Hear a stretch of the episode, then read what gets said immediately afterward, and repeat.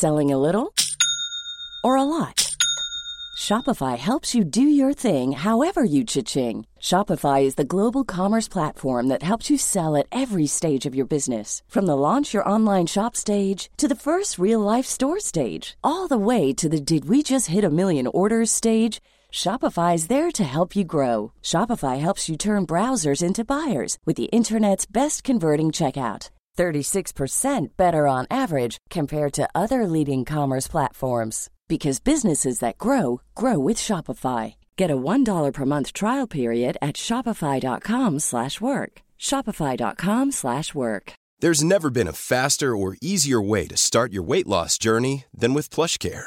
PlushCare accepts most insurance plans and gives you online access to board-certified physicians who can prescribe FDA-approved weight loss medications like Wigovi and Zepbound for those who qualify. Take charge of your health and speak with a board-certified physician about a weight loss plan that's right for you. Get started today at plushcare.com slash weight loss. That's plushcare.com slash weight loss. plushcare.com slash weight loss.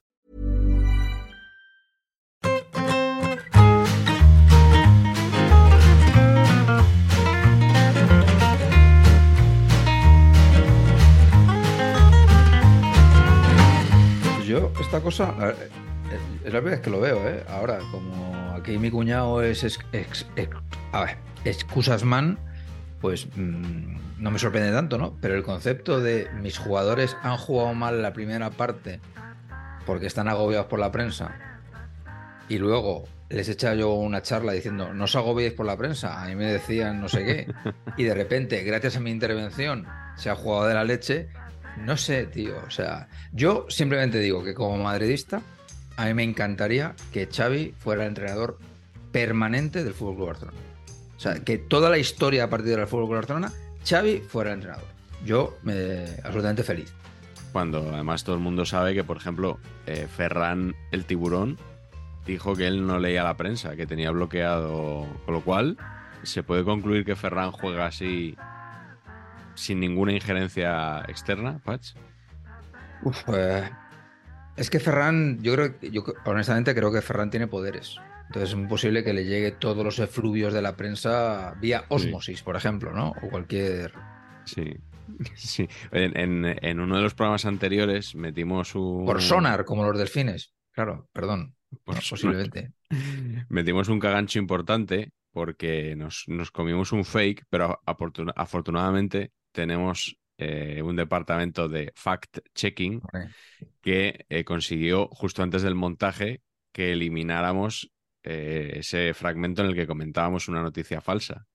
Pero a mí me gustaría que recuperáramos un momento de ese, que cuando tú decías, te preguntabas por si los tiburones eran ciegos. ¿No? Que podría Claro, ser una explicación al nuevo apodo de, de Ferran, autoapodo. Sí, sí. Es que, claro, es que, ostras, es que ve, ve poco en general, ¿eh? ¿No? Es como que, ¿no? Tanto combinatoriamente como de cara a puerta. eh, Ve menos que Pepe Leches. Esa es correcto. una Es muy, expresión. buen- es muy Qué buena, buena, sí, sí. expresión. Pepe Muy Leches. ¿Es madrileña? Es... me- Sí. No sé No- por qué me pega que sí. No lo sé. Hombre, No. pega, sí, pega, es muy castiza, ¿no? Pepe Leches. Bueno, no Mm. lo sé. Puede ser. pero igual, igual es de, se usa también fuera. Eh, eh, pero ahora que has dicho lo de que Xavi era el hombre de las excusas, ¿habéis escuchado alguna vez, o, eh, o bueno, no digo ya leído en algún artículo, a alguien que emplee bien el excusatio non petitat, Uf. accusatio manifestat? Sí, sí, muy difícil. Es, es complicado, ¿eh? Muy O sea, yo no, no lo he hecho para presumir, ¿eh, Patch? O sea, yo, No, yo no, sé la no, frase, pero es que me, me sienta realmente mal. Esa y la de motu propio. Es Me- me- propio, o sea, que es pro- que es mo- no es de motu De- se de suele sobra. decir de, de motu propio, ¿no? Cuando es Eh. motu propio. Y, y sí, sí, que, la- que queda un poco ridículo porque hay gente que las utiliza como para quedar bien y las dice mal. Sí, es- cuando uno dice algo para quedar bien y, y lo dice mal, es necesariamente Sí, preocupante. es un fail. Fail, fake, eh, fact-checking, igual, ¿no? Estamos naming, por supuesto, que es una de las cosas que más nos gustan. Igual nosotros también utilizamos anglicismos para que parezca que somos más listos de lo, de lo que somos. El puto Toda- nanísimo nos lo ha pegado. Bueno, eh, es- Sí, nanísimo. Va a ser culpa. Mira, ya solo faltaba que a nanísimo le echaran la culpa de, de las tonterías estas nuestras, que llevamos ya dos años y pico con ellas. Hasta ahí podíamos llegar. mira, en Cinemanía esta semana nos han, nos han ofrecido dar, y es una palabra que os juro que no había oí- oído en este ámbito nunca. Nos han ofrecido un vídeo, o sea, el genérico sería un vídeo. Un video. eh, de un minuto y pico de, de promo de la peli Napoleón con Ridley Scott. Comentar. Mm. Sería un, nada, un pequeño clip, también se podría decir, ¿no? De Sí. todas las palabras que nos salen, no hay ninguna que fuera español, pero es que me lo han ofrecido. Nos ofrecen también una que habréis oído que es featuret. Un Sí. featuret. ¿Cómo será? Pues esta vez-. Eso es. Nos han ofrecido una vignette. Vignette. Y no sé si es porque, como es Napoleón, la película, En francés. sí, es que Una O viñeta. sea. Pero una viñeta es una viñeta, ¿no? No, no, no es vídeo, ¿no? Sería estática, ¿no? No sé. Sí. No sé. Pero es que es un No vídeo de se minuto y refiere. pico con una, una secuencia o una mini escena de, de la película eh, Mm. comentada por Ridley Scott. Vignette. Mm. Y estábamos un poco flipando, ¿no? Ya diciendo, esto es- no, se nos está yendo un poco de las manos. Pues sí, sí. El otro día oí el verbo clipear. También, que es, que es sacar clips de un vídeo. Clipear. No- nunca cuajó el ranear, pero hemos estado cerca, ¿eh? Ranear, que es, tiene algo que ver con nuestro amigo Carlos Ranedo. Hacer running. Hacer Ah. podcasts. Hacer running, ranear, ¿en serio? Sí, creo que ¿No en es más Estados fácil Unidos, correr? Creo que en Estados Unidos. Sí. Por cierto, que, Es- que yo es- no, no me enteré hace demasiado que lo del footing, que eso que en inglés no existe, lo de. O sea, que footing, eh, no. Lo que Ah. nosotros conocemos como hacer footing, los ingleses, o no, los, el mundo anglosajón, eso no, no, no existe. O sea, no, Era Nadie hace. Nadie usa esa expresión de footing. Era jogging. Bueno, ya no se usa nunca. Muy ya. ochentera, ¿no? Eh, footing, quizá. Es- Mm. Bueno, hoy, Yo creo que vamos esa- a ir. ese tipo de palabras, además, para Sí. eh, luego siempre llevan a confusión, ¿no? Por ejemplo, pues, tengo un amigo mío de. O sea, el abuelo de un amigo mío de, de Humanes, cuando salíamos a correr iba- y yo iba a buscarla a su casa, decía, ¿qué? ¿Ya vais a hacer putis? Ah, no era muy, exacta- muy, No era muy exactamente fino. eso, pero, pero efectivamente. Muy fino, sí, sí. Algún día tienes que contar en este programa la anécdota del cordero de que, que contaste en San Sebastián en la comida eh, sobre comer cordero en, en Ah, Humanes y... No, no, no. No, algún día digo, hoy no, hoy no es el día, hoy no es el No, día. no, no, no, no. Esa, no- está, esa nunca la vas a contar, ¿no? No, esa me cuesta, me cuesta. está bien este comienzo porque en lo que nos, en lo que nos ha reunido aquí no había, no había anglicismos ni había nada. Todo era, No, no había nada. Todo era, todo todo era era field. español y muy español, castizo y nacional. Mm. Yo me pregunto quién verá esto. O sea, es lo que me tiene a mí eh, maravillado, porque luego lo ves y dices tú, coño, hay views. ¿Quién cojones verá Sí. esto? Sí. Pues gente que a lo mejor no puede con la pachanga tuitera. Ya.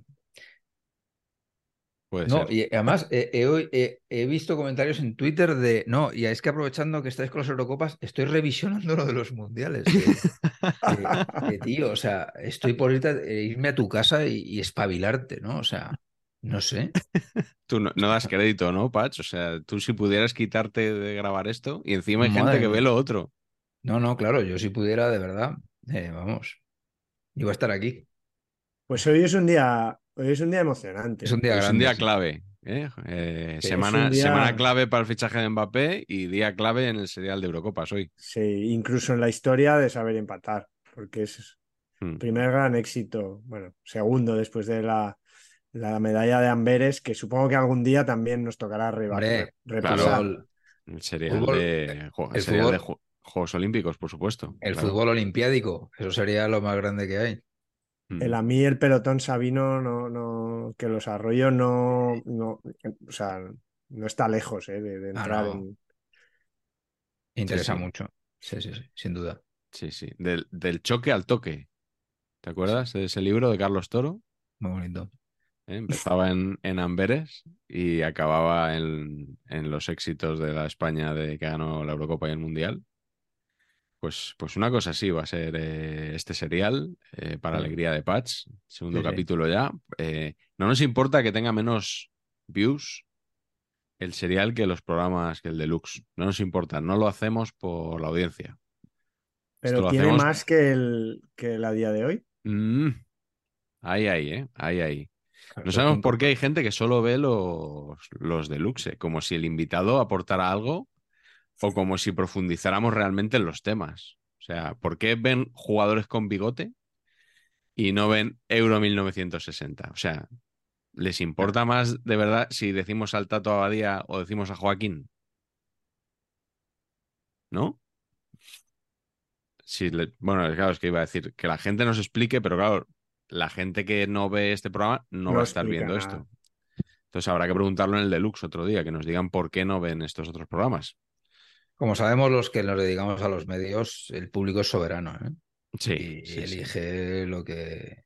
Tú no, ¿sabes? puedes, tú, no, tú no puedes pretender de la gente de decirle lo que tiene que hacer. Y esto es así. A mí me gusta mucho cuando dice alguien, es que la gente no es tonta. Pues hombre, hay mucha gente que es muy tonta. Claro, Sí. Pero yo es que esto lo veo más bien como que un no pasa nada. Es un somos un refugio, un remanso, un oasis. No, no, no, es que eso está cogido ya. Sí, el oasis. No sin por ahí, no sin- vayas por sin- ahí que no me, además a mí Sin ya sabes que adjetivar, no- sin. Sí, sin acompañar. Bueno, es Sí. igual. Que, mm, que nada, que tenemos una bella Eurocopa por delante, la segunda edición, que es la de, la de 1964, que sucedió un poco como en la primera, ¿no? Como Modern Nations League, una vez que se conoció. En este caso no estaban todavía, no se conocían todos los finalistas, pero una vez que España se clasificó, pues dijo yo me pido la, la fase final y, y no sé por qué nos la concedieron, porque cuatro años antes nos habíamos negado Claro. a, a viajar a la Unión Claro. Soviética y ahora la Unión Soviética era uno de los que de los que iban a venir aquí a jugar casi con toda seguridad. creo que esa eliminatoria todavía no estaba cerrada. Y sin embargo nos dieron, nos dieron la organización de, de la Eurocopa. Pero bueno, vamos a ir como No siempre. te adelantes, no te adelantes. Eso, poquito a poco, poquito Sí, a poco vamos a, spoilers, por favor. que Pa- Patch eh, quiere esto disfrutarlo y todo, ¿eh? Paladearlo. Todo, paladearlo poquito a poco, poquito a poco. Así que vamos a empezar, si os parece, con el, con el repaso Garci obligatorio de este año 1964, en el que el Papa Pablo VI visitó Jerusalén para entrevistarse con Atenágoras. Esto ¿Atenágoras? Me, ha encantado, sí, sí. ¿Y quién es Pero yo creí, yo creí que Atenágoras se llamaba la gente en el siglo V antes de Cristo o algo así. Claro, pero ¿quién es ese? Pues Atenágoras, eh, Atenágoras I eh, era el patriarca de Constantinopla y jefe de la iglesia ortodoxa griega. Ah, Sí, sí, de hecho eh, fue el primer encuentro entre líderes de la iglesia católica y la ortodoxa desde el siglo XV. ¿con Eh, vistas a organizar un mundial de religiones o algo? ¿o ¿Cómo era? Bueno, y, y tengo Como alguna la- más de. Como la de peli de. Carrarejalde. ¿Qué peli? ¿Qué peli? Joder, hostia, no me acuerdo cómo se Esa no llama. la he visto yo. no, Bueno. no tengo yo, no me sale En- nada ahora mismo. Eh, joder, que es el mundial de. El mundial de curas. Ahora mismo. No, Pachi yo, esa no. No la, recuerdo. no la hemos visto y creo que no. Nos no, la hemos lo que sea, no ahorrado. vamos a verla. No. Nos la hemos ahorrado. Bueno, A priori. eh, Carralejalde, que nació en 1960, creo que era, estaba en la lista de- del programa anterior. Damnificados. De, de Que nacidos. baje Dios y lo vea. Ah, sí, sí, vale. Ah, muy buen naming. Perfecto. Muy bueno. Va a salir por ahora el- para que lo vea la gente el póster. Futbolero. Eh, Como se nota que no es Carleto el que busca las ¿Cómo imágenes. se nota ¿no? que, Aquí cómo venga se nota que hay un operario que hace todo esto? Bueno, y también en Grecia, eh, otro señor con un nombre espectacular, Georgios Papandreou, jura el cargo de presidente y Constantino II sucede en el trono a Pablo I. En Egipto se inaugura la presa de Asuán. Tanganica y Zanzíbar se unen y forman Tanzania. ¿eh? Esto está bien. Precioso.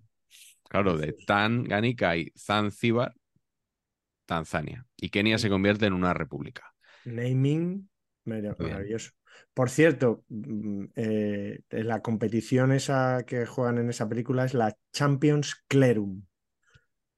¿Qué os parece, Pax? Eso ya igual está un poquito más forzado, ¿no? Sí, no, no sé si. Eso ya. ¿Y esto, los derechos los tiene, los tiene 13 o quién tiene los derechos de esto? Pues tendrá Flixolé, ¿no? Imagino. Flixolé tiene luego grabado. O sea, Flixolé está haciendo un documental rollo los de eh, Prime Video. Los que a ti te gustan de, de- de fútbol. Sí. Mm. Eso. Bueno, Malawi y el protectorado británico de Rodesia del Norte, Zambia, se independizan de eso, del Imperio Británico. Malta también se independiza del Reino Unido. Eh, el Partido Laborista gana allí las elecciones parlamentarias y termina con 13 años de gobierno de los conservadores. Y Harold Wilson es elegido primer ministro. En Estados Unidos también hay elecciones presidenciales. Lyndon B. Johnson eh, barre al otro candidato, al republicano Barry Goldwater, que tiene nombre, eh, Patch, de, de base del Barça, ¿no? Goldwater, Goldwire se llamaba. Anthony Goldwire. Anthony Goldwire. Pues este era Barry Goldwater. Muy bien, muy bien, ¿eh? Agua de oro. joder. Bueno, Jesús Gil decía, acuérdate, le, le hacía la lluvia de oro, Exacto, ¿Eh? correcto. recordando algún, algún vídeo que había visto por ahí. Eh, también relacionado con presidentes de Estados Unidos, un jurado de Dallas declara a Jack Ruby, que no tiene nada que ver con Luis, culpable del asesinato de Lee Harvey Oswald, quien a su vez se creía que había asesinado a John Fitzgerald Kennedy el año anterior, en el 63. En la Unión Soviética, Nikita Khrushchev es derrocado como líder y lo reemplazan Leonidas Brezhnev y Alexei Kosygin. Qué cejas tenía Brezhnev, ¿eh? Sí, y que también creo que estuvo ahí hablando con negociaciones con, no sé si Brezhnev o, o Khrushchev, negociando con un poco con el gobierno español para esto de la Eurocopa, ¿eh? según he, leído por ¿Ah, ahí. sí? Sí, sí, sí. De hecho, por eso, por eso al final no hubo problema y se jugó y se, pudo jugar el partido. En el Reino Unido sentencian a 307 años de prisión a 12 hombres que realizaron el asalto al tren de Glasgow, ¿eh? que un año antes habían robado más de dos millones y medio de libras en billetes usados, que es lo bueno porque te los puedes gastar sin que nadie te pille, ¿no? Eso de billetes que se pide siempre, ¿no? De usados no consecutivos, pues es, lo que robó esta gente. Eh, también en el Reino Unido la Cámara de los Comunes abole la pena de muerte. En Estados Unidos, Martin Luther King se convierte en la persona más joven en recibir el Premio Nobel de la Paz. El presidente Johnson firma la Ley de Derechos Civiles, también aboliendo formalmente la segregación racial en el país. Y en Sudáfrica, Nelson Mandela pronuncia su discurso Estoy listo para morir y meses después el gobierno eh, racista de aquel país le condena a eh, cadena perpetua. En Buenos Aires se publica por primera vez la tira cómica Mafalda, creada por Kino, que murió hace no mucho. Roald Dahl publica Charlie la fábrica de chocolate, que ha tenido varias versiones cinematográficas y otra más que está en camino, creo que con, que con el omnipresente Chalamet, Carleto. Portada de Cinemanía. Mira, Seguramente cuando esto se emita. pues sí, ya- sí, sí, ahí, ahí, ahí estaremos. Eh, fíjate, iba a decir que si es si era necesaria esta película, Wonka. Wonka se titula. Pero bueno, si tú le has dado la portada, se- confío en, Hombre, muy estéticamente muy potente. en tu criterio. Eh, Ian Fleming, eh, que fallece ese año, por cierto, publica Solo se vive dos veces y no sabía yo que era el autor de Chitty Chitty Bang Bang, que había escrito para, para su hijo, según se dice. Parece que, que si uno escribe una obra menor se tiene que disculpar un poco, ¿no? De, Con Roald Dahl también, ¿no? de- Puede ser. que falleciera Roald Dahl. No, que Chiti Chiti Bam Bam también estaba Roald Dahl. Sí, efectivamente. Ah, sí. Ian Fleming y Roald Dahl. Mira que Mira, eh, Mira qué buen pues- equipo. más pues no, lo teníamos, no lo teníamos preparado, pero mira. No.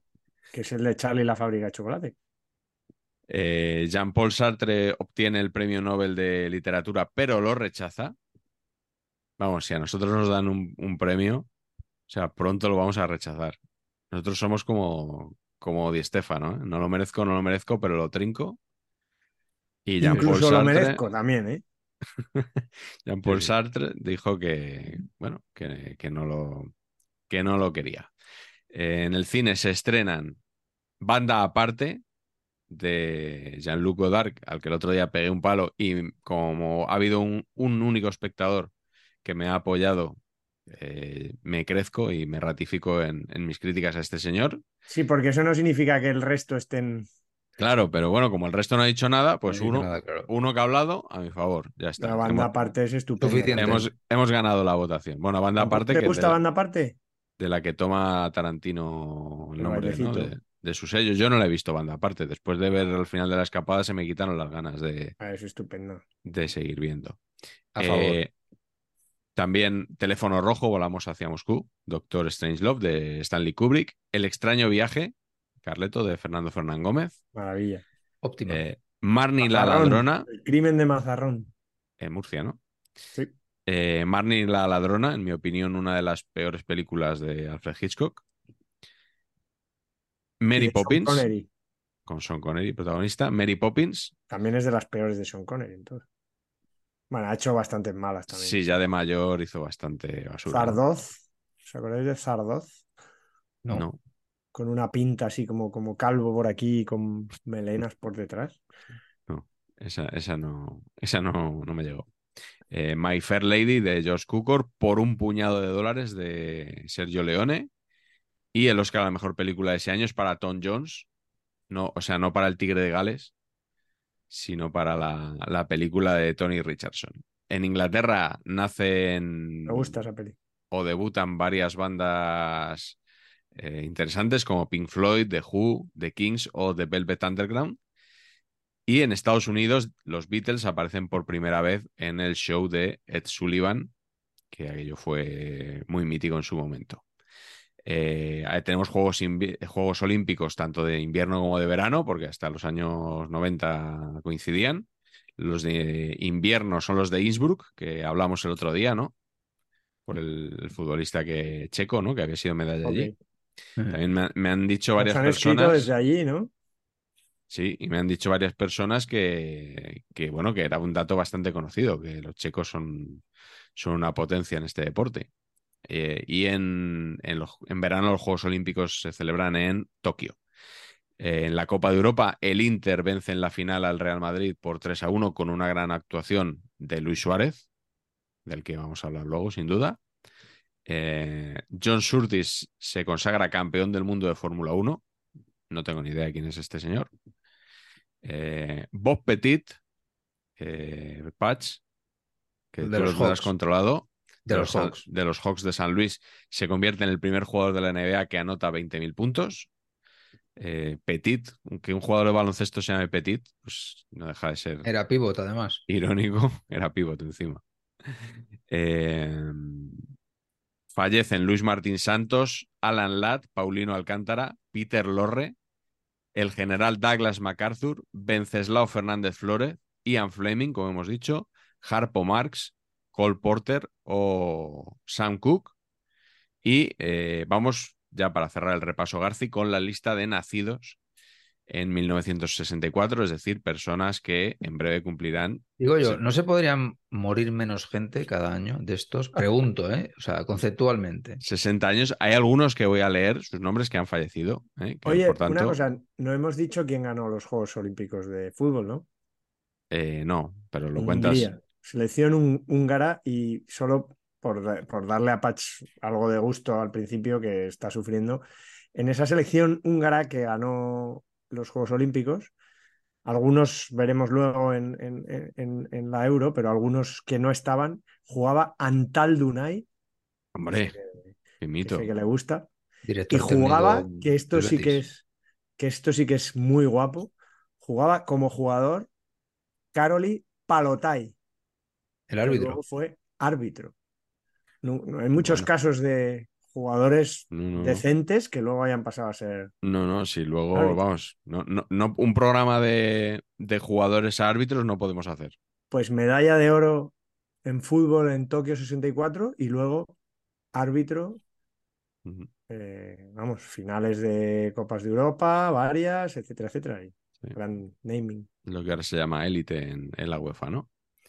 Eh, y, como digo, remato el repaso Garci con los nacidos en 1964, que son Pernell Whitaker, Nicolas Cage, Jeff Bezos, Michelle Obama, Ron Harper, Bridget Fonda, Corina Larsen, Pepa Bueno, José María Olazábal, Ernesto Valverde, Sara Palin, Javier Fesser, su hermano nació en la Eurocopa anterior, Bebeto, Matt Dillon, David Summers, Paul Le Guen, Luis Medina Cantalejo, César Strawberry, Sandro Rosell, Brett Easton Ellis, Silvia Marceau, Juliette Binoche, Nene Cherry, Rob Lowe, Eric Brocking, Bjarne Ries, Branco, Russell Crowe, José Cubero El Gillo, José Soto Tijeritas, Serafín Zubiri, Rocco Sifredi, Lenny Kravitz,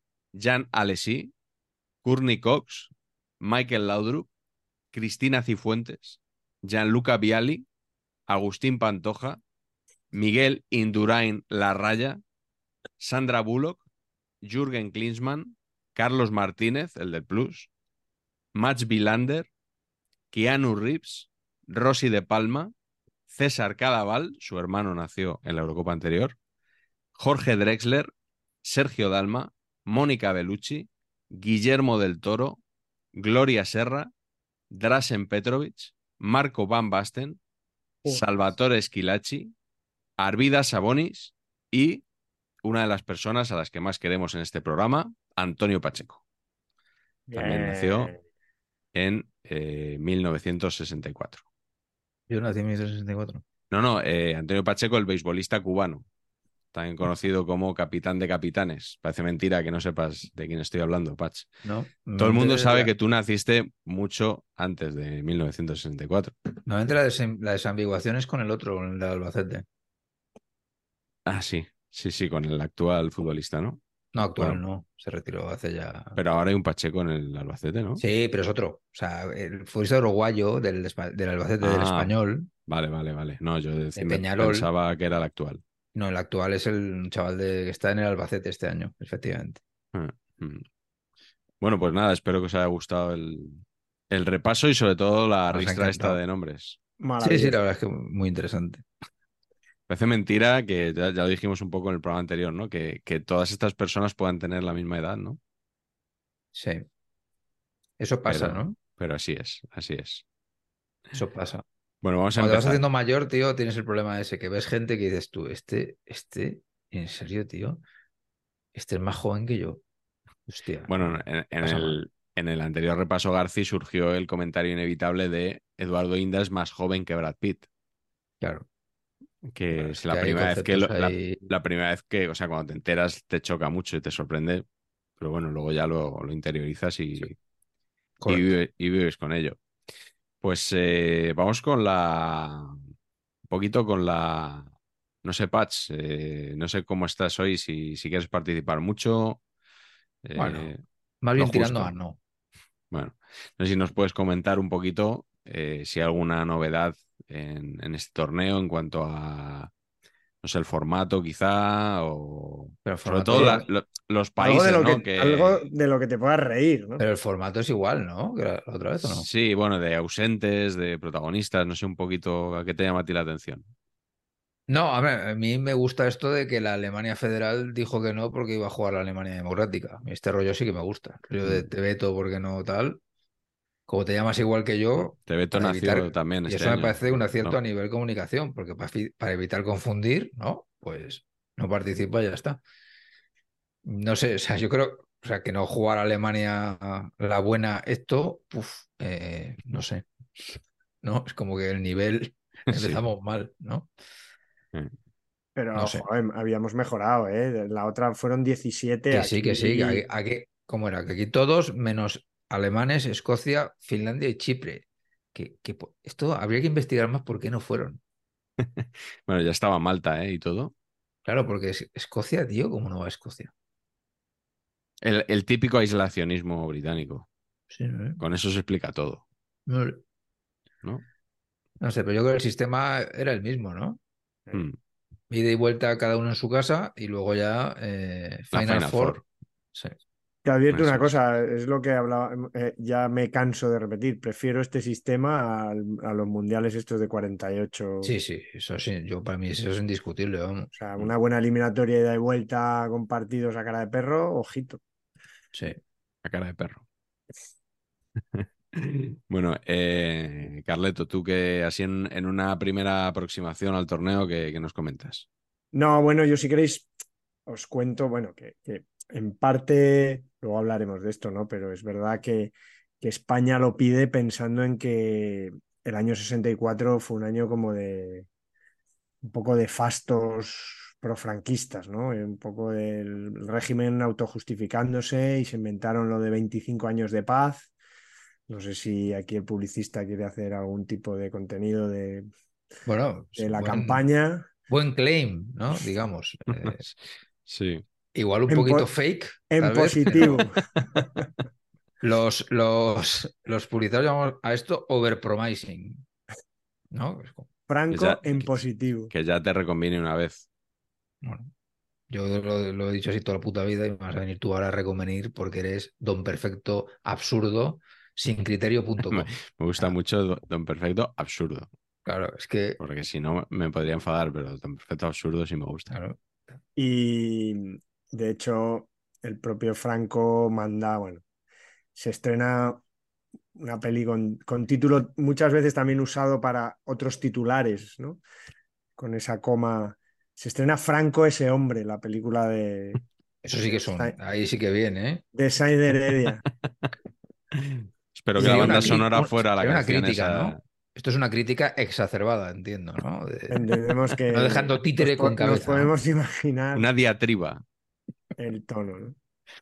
Y, y- y, bueno, yo quería comentaros, pero luego vamos a hablar de- del camino de España, porque pensaba que Pachi iba a hacer hincapié en lo loser que es que el organizador, cosa que también está bien, pero eh, estamos acostumbrados a que organizador y campeón normalmente vayan a los grandes campeonatos. Ahora ya no es así con la Champions, ¿no? Creo pues que si, son, cua- si son cuatro, o sea, Claro. claro, ya- o sea, es que no me jodas, ya están dos puestos por el gobierno. El, Eh, en el Mundial de tres sedes, imagínate. Claro, Pero que, mm, bueno, ya veis que ahora es al revés, ¿no? Hay seis organizadores, Ah. con lo cual también tendrían que plantearse si, ¿no? Del próximo mundial em, o del siguiente.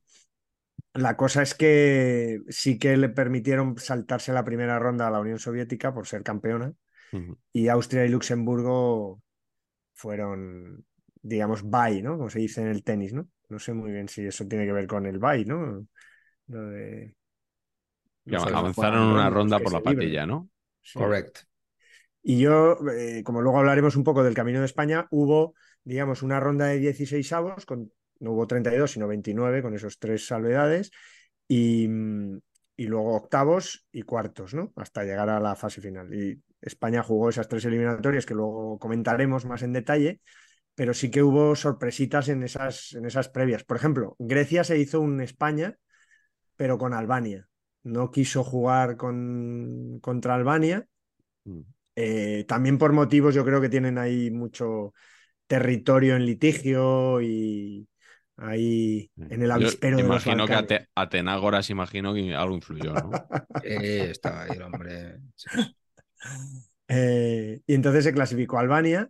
Luego uno, hubo ahí un, dos gallitos, no había cabezas de serie, cosa también muy bonita.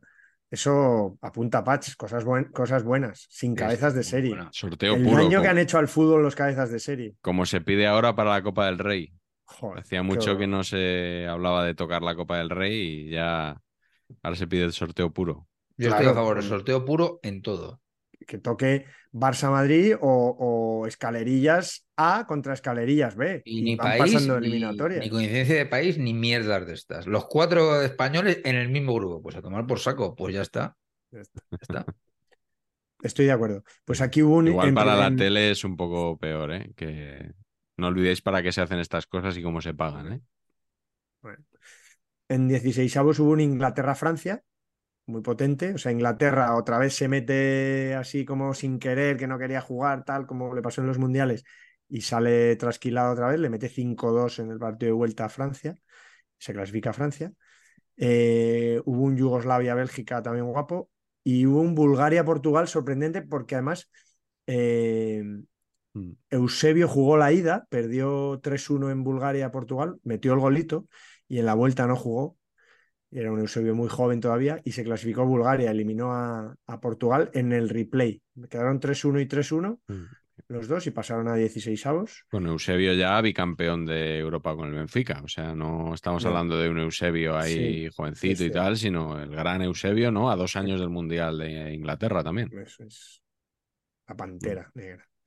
Sí. Eh, luego un sorpresón, eh, la RDA, igual por eso tenía miedo la RFA, Hombre, eliminó a Checoslovaquia, que era, recordamos, finalista en el anterior, finalista no, eh, cuarto final, eh, semifinalista en el anterior europeo y finalista del Mundial 62. Sí. Y Italia le mete, eh, elimina a Turquía, le mete 6-0 con, estamos mirando, eh, metió cuatro goles un tal Alberto Orlando, que tiene nombre de, de actor de Nani Moretti, es que es Silvio Orlando, y era un nueve grandote que solo jugó dos partidos o tres, y los únicos cuatro goles que marcó los se los marcó a Turquía en esta, en esta eliminatoria. Luego en octavos Suecia elimina a Yugoslavia, que también fue sorpresa, porque Yugoslavia había sido finalista. Eh, Luxemburgo elimina a Holanda, sorpresón, pero Luxemburgo eran cuatro amigos. Sí, porque Holanda, Holanda no era nadie todavía. Todavía en- no era nadie, es verdad, En pero la bueno, escena internacional, lo sería en la década siguiente. De hecho, eh, sorprendió a todo el mundo por cosas como esta, ¿no? Una selección que 10 años antes estaba perdiendo con Luxemburgo, pues que de repente, ¿no? Emergiera de esa manera. Mm. Y, y de todas formas, ganaban en luego veréis camisetas de las dos selecciones. Luxemburgo parece que llevaba, vamos, las camisetas de abanderado de- del abuelo. Y la URSS elimina a Italia en, en- en octavos. ¿eh? Italia que se estaba preparando para el desastre de Middlesbrough contra Corea del Norte en el Mundial 66, que aparece en la película La Mejor Juventud. Y Hungría eh, le corta el camino a la RDA.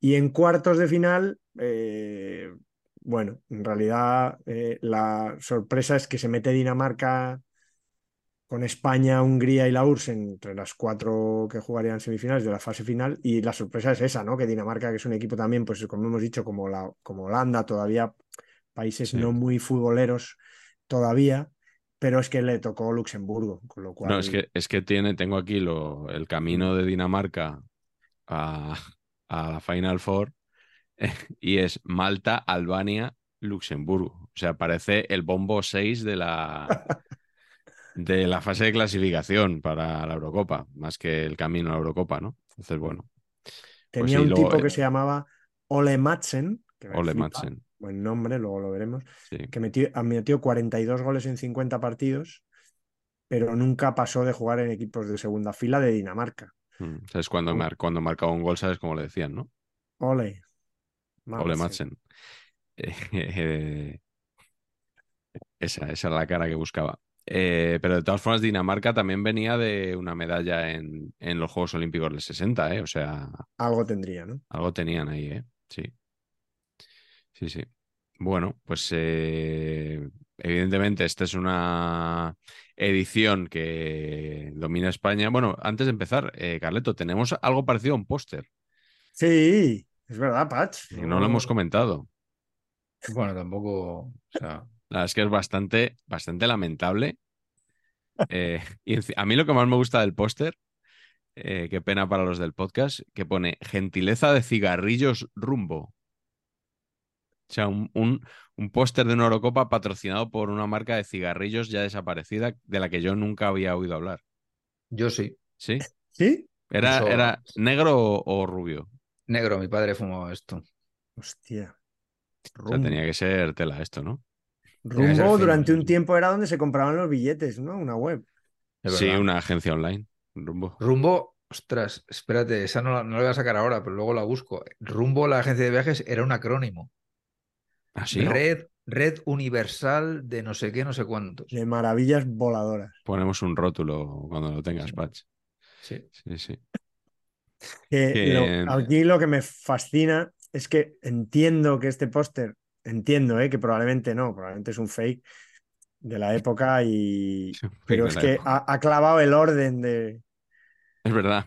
Clava el orden, que no sé si a lo mejor Claro, es que lo, Esto me si es gusta el conmemorativo, pero me extrañaría porque pone las fechas y todo, ¿no? Póster a toro pasado. eh, es- ojo, ¿eh? Esto es una nueva técnica que podría funcionar, ¿eh?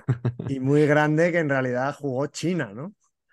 Es Sí, más porque- China que es más Sí, China que la. URSS. Sí, sí, ni hoz ni martillo ni nada, una estrella ahí. Eh, me gusta mucho el, e- ese, esa especie de alfiler gigante convertido en asta de las banderas clavado en la pelota. Eh, bueno, es que es muy completo el póster, ¿eh? Muy, muy, muy completo, me encanta. Y el logo antiguo de la Federación Española de Fútbol que hace bueno a los subsiguientes, ¿eh? A los de Canva actuales, sí, sí. Bueno, pues eso, que este, este torneo lo ganó España, así que yo creo que tenemos que detenernos un poquito en, en el camino de, de la selección hacia, hacia aquel triunfo con... Siempre me lío si es Villayonga o Villalonga. ¿eh? Este hombre que nos hizo ¿Y campeones. cómo es? Pues yo diría Villalonga. que es, yo diría que es Villalonga, ¿no? ¿Sí? Creo que es Villalonga este, pero Villalonga. no, no, Sí. no sabría decirlo. Yo creo que es Villalonga como el de Telefónica. Era Eh, militar. ¿no?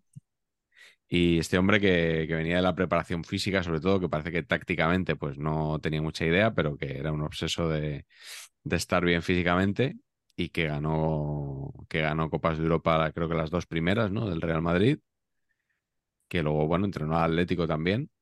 Y De hecho, de hecho, se peleó con, con Don Santiago, que esa bronca Ah, sí. había que verla, ¿no? El militar contra, sí, contra Bernabéu. un hombre eh, muy del régimen, ¿no? Villalonga, por lo que... Por lo que Dirección de arte bastante de régimen. sí. de orden, ¿no? Eh, gente, de or- gente muy de orden. Eh, y en de 16 de final, España se enfrentó a Rumanía, pero lo dejó, lo dejó sentenciado ya en la ida en el Bernabéu con un 6-0. Luego perdió en Rumanía 3-1 en la vuelta, con, con tres goles de Vicente Guillot. Que Desconocía a este jugador, la verdad. Vicente Guillot, que ah, creo que, que sigue vivo. Es una eh, vieja gloria de- del Valencia, que de hecho su carrera está absolutamente ligada a la de Baldo, que este seguro que te acuerdas, Patch. Sí, Baldo, ¿Te sí. acuerdas de Baldo? ¿no? Eran un poco también el... el, el- Pero de- decían Waldo, ¿no? Puede ser, ¿Waldo? Me, me suena que ha sido siempre Sí. Waldo, ser. ¿no? puede ser. Ah, pues no, yo daba por hecho que era Baldo. En aquella época la W era más Ya, no sé. Hombaine. Eso- Hablamos, hay que decir que hablamos poco del Valencia en general. ¿eh? Sí, sí, sí. Es un equipo con, con mucha historia y de hecho, eh, bueno, estos dos jugadores estuvieron, no sé si siete, nueve temporadas en, en el Valencia juntos. Creo que llegaron juntos al Valencia y salieron juntos del Valencia la misma temporada porque Di Stéfano llegó como entrenador y, y les enseñó la puerta y claro, Di Stéfano no se le puede decir nada porque ganó la liga esa temporada, que era la, la última liga que había ganado el Valencia en el siglo XX, antes de las dos de Benítez. Pero había Y- movida, ¿no? Había movida tipo Mazzola, Mazzola y el Bambino de Oro, ¿no? O sea, Mm. que jugaba uno, jugaba otro y la gente... Sí, bueno, lo- eh, luego ellos decían que eran muy amigos y bueno, eh, creo que, que también debían de ser, no sé si complementarios, ¿no? Un poco. Que Guillot era más eh, extremito, así ratonero, como decimos nosotros. Y bueno, jugaron, jugaron ahí al final muchos, muchos años juntos. Eh, por cierto, dato curioso que eh, Guillot es de Aldaya. Pero claro, nadie le, nadie le apodó el Romario de Aldaya por motivos obvios, porque Romario nació dos años después. Eh, pero le podían haber apodado el Ponedelnik de Aldaya, Ah, perfectamente. sí. Sí, sí, sí, sí. Y no, nadie cayó. Nadie cayó en, en esto. Así que nada, esa fue la ronda de, de 16 para España.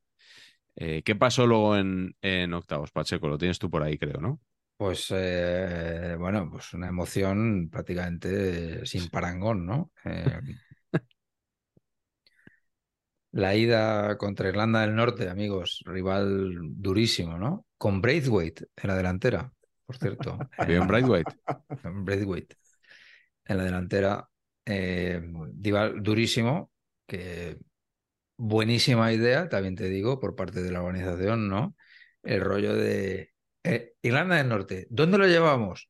A San Mames, para que estén como en casa. Hombre, Joder. no sé, ¿no? Búscate otro a, ¿no? Llévalos a que suden a, ¿no? Es que no existía, Ceuta, la, tío. no existía la cartuja todavía. No, no tenían contrato. Mételos ahí, claro. Mételos ahí en el, en el Ramón de Carranza, cuando todavía se, se podía pronunciar ese nombre, ¿no? Mm. Pues, claro, mételos ahí, yo que sé. Pues, Yo no. en Algeciras con el Peñón de Gibraltar. Pues también, también, efectivamente, muy buena opción. Muy buena opción. Gibraltar español. Español, como en la película de, de Summers. Señor, gran, gran referencia. Es un poco el, el cambio de Suárez Gurruchaga, de la Real a de Algeciras. que decía que no se podía sentir más lejos de casa cuando llegó allí. Es posible. Que cuenta en el libro. O sea que. Sí, Era como es estar en un país- Era como estar en un país extranjero. Como Sí. Es una teoría que estoy de acuerdo con ella, ¿eh? Ya lo hemos hablado, estoy bastante de acuerdo con eso. Pero bueno, nada, 1-1 en la ida, gol de Mal, nuestro, ¿no? 1-1 mal.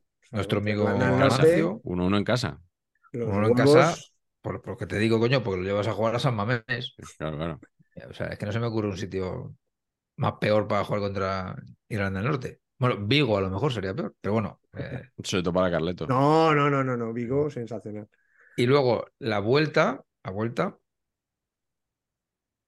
la vuelta 0-1, mis queridos amigos, en, en Belfast.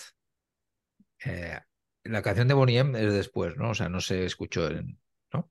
Eh, 0-1 ahí, eh, con gol de Gento, mis queridos amigos, y con guardaballas eh, debutante, que me parece eso mm, muy fino por la parte del señor este del régimen, ¿no? De, llevo aquí a, a portero random, que también te digo, Pepín, tampoco tiene naming de portero, es un, es un protomonchi, aunque en este caso era del Betis, Sí. pero si hubiera habido al ataque en la televisión española en 1964, estoy seguro que, que el Sergi más de turno hubiera imitado a Pepín, estoy seguro. También habría sido un programa muy crítico, a lo mejor, con, con el régimen, ¿no? Sí. Ese al ataque. Al ata- sí, mucho, mucho. mucho. Yo lo que estoy viendo es que estaban, probablemente por, porque no querían volver a jugar con Rusia otra vez, estaban intentando por todos los medios caer eliminados, ¿no? O sea, Ah, puede ser, puede Partido ser. San Mamés, partido de vuelta, el partido más importante del año, que tienes que ganar y, y- y debuta, pones un portero debutante que no ha jugado ni un partido. En fin, Mm. y que no jugó más, jugó un amistoso más, Y creo. con Pepín. naming regulero, es que no, o sea, estás ahí llamando a, a la desgracia. Para los Muchos libros de años en. Las Palmas. Pepín. Bueno, y en cuartos, Carleto, ¿qué pasó? Pues en cuartos otra vez un poco, un poco aburrido en el sentido de Rumanía, que nos toca siempre en todo. Irlanda del Norte y Bueno, luego ahora- nos toca. Ahora ya no, ¿eh? Pero hubo una época que nos tocaba en todo, ¿eh? Ahora La nos toca Suiza siempre. Sí, es verdad. La República de Irlanda, Eire. Y encima debutamos, esta vez sí aciertan en el Sánchez Pizjuán. Contra... Alguien, les... Alguien pensó lo mismo que tú, Pach. Bien, bien, bien. Alguien les dijo, chavales, Sería Pedro vamos a llevar el partido al sur. como Va a hacer calor, hierba alta. O Domingo 5-1. Balmaña, a lo mejor. Bueno, 5-1. y, María! y luego allí en la, en la vuelta 0-2 y marcó dos goles, un delantero que tiene una historia, por eso lo quería traer aquí, más allá de que fue una eliminatoria bastante sencilla, que era Perú Zavalla. Este personaje, además de ser Patch de los tuyos, One Hit Wonder, pero metió dos chicharros. O sea, un partido, dos chicharros, no hay muchos. Eh, un jugador de nació en Castro, jugó en el Rayo Cantabria, en la Gimnástica Torrelavega y en el Racing, pues probablemente en los tres grandes equipos entonces de, de Cantabria. Fichó por el Barça, estuvo unos añitos en el Barça delantero y luego jugó en primera con el Sabadell, donde además pues, eh, Axel Torres y Tony Padilla se, suelen acordar de la eliminatoria contra el Brujas. Jugaron Copa de Ferias por primera vez, de la primera, creo que y única eliminatoria europea del, del Sabadell, y, Zavalla marcó el primer gol europeo del, entonces Centro de Deportes Sabadell, que jugaba en la Nueva Cruz Alta. el Centro Sport Sabadell de la Creu Alta. ¿no? Eh, pero este tipo Zavalla, eh, en un partido contra el Madrid, se lesionó Junquera y él estaba para meter gol, pero muy claro, muy claro, y también fue muy claro que hizo el gesto y echó el balón fuera porque Junquera, el guardaballas, estaba, estaba lesionado. Y esto hizo que le dieran un premio de la UNESCO al Fair Play. Entonces fue como muy celebrado, salió en toda la prensa, en la tele. Un poco como el premio Sócrates de Vinicius de este año, ¿no? Creo que no, que este fue más, no sé, un poquito más, menos mercadotécnico, digamos, ¿no? Porque sí es verdad que, que, que, la gente se extrañó mucho de que hiciera eso, ¿no? Eh, pudiendo meter un gol. Eh, fue con el Sabadell también. ¿eh? Y la Federación Española de Fútbol también tiene el, el premio Pedro Zavalla a la, al comportamiento ejemplar, ¿no? Al, al, fair play, lo entrega anualmente. Así que mira, esta eliminatoria no sirvió históricamente así como la de Patch, fue que fue jodida de ganar y el gol de Gento y tal, esta fue más facilona. Hicieron las cosas bien, pero lo de Zavalla me, me parece relevante. Un tipo de muy de aquella época, ¿no? Muy de los 60. One size fits all seems like a good idea for clothes until you try them on. Same goes for healthcare. That's why United Healthcare offers flexible, budget friendly coverage for medical, vision, dental, and more. Learn more at uh1.com. Bueno, y nada, de ahí llegamos ya a la fase final, ¿no? En el Bernabéu y en el Camp Nou. Se ve cómo se repartieron las semifinales, ¿no? Y luego el tercer puesto en Barcelona. Y hay que decir que la Unión Soviética jugó allí su semifinal contra Dinamarca y que parece que estaba muy arropada, que, había, había simpatías, mm, había más simpatías por los comunistas en, en, Barcelona, ¿no? Después de, bueno, pues en pleno régimen franquista y que, que había, que había por allí también bastantes rusos, por lo que se decía en, en aquella época. Y en la otra semifinal, eh, España se enfrentó a Hungría en el Bernabéu. Eh, antes he contado un poco el camino de, de, España y de Dinamarca. Hungría en el camino eliminó a Gales, a la RDA y a Francia. O sea que, bueno, es camino bastante más meritorio, de eso que ya, pues, lo que decíamos, ¿no? No era, no era ya la gran Hungría, aunque tenía ahí un par de futbolistas como Florian Albert, del que hablamos ya el otro día, que había disputado eliminatorias en la, en la Euro 60 o una eliminatoria contra la URSS, o Ferenc Bene, que tiene un, tiene un naming también bastante llamativo, y que fue, el, que fue el autor del gol de Hungría en la semifinal. La semifinal la gana España 2-1. No está Franco en el palco ese día, porque Franco fue a la final directamente, eh, fue a mesa puesta y eh, no, no, se arriesgó a, a, perder bastante riesgo, ya fue eh, exponerse a una posible derrota con la Unión Soviética, pero, pero la semifinal decidió que se la ahorraba. me llama la atención, Carleto, que dicen que en, en este partido hubo en el Bernabéu 34.000 espectadores. No sé si, si tengo el dato correcto. Pero claro, es que igual es un tercio de los que había el día de la final. Sí, no sé. Muy poco, ¿no? no Ponemos en cuarentena, ¿no? Este dato. No lo sé, sí, pero sería, no sé por qué sería. Bueno, hay que decir que, que empieza, empieza marcando España, gol de Chus Pereda, que fue un jugador importantísimo en, el torneo, como veremos después en, la final. Eh, Chusín, como, como, le llama Carleto. Eh, que luego empató Bene un poquito antes del final, que Iríbar había hecho un muy buen partido, había hecho varias paradas, pero aquí no, no estuvo fino, no atrapó bien el, el, rechace, se lo dejó a Bene, y que luego en la prórroga, con un gol de Amancio, que, yo creo que se pensaban que estaban fuera de juego cuando, cuando recibe y que, que acaba marcando en la prórroga y que mete a, a España a la final. No sé si, Carleto, si, si comentas, quieres comentar más algo de este partido o prefieres irte a la otra semi. No, de la otra semi, en realidad hay dos cosas. Bueno, 0-3 fácil de la URSS, que la verdad que tenía un equipazo. Eh, marcó otra vez el lunes de la anterior Eurocopa, Ponedelnik. Ponedelnik. Eh, eh, alias lunes. Mm. marcaron Boronin e Ivanov también. Eh, pero lo más curioso fue, bueno, que si en el Bernabéu había 30.000, en esta había, pero vamos, sobre todo porque televisaban la otra. ¿sabes?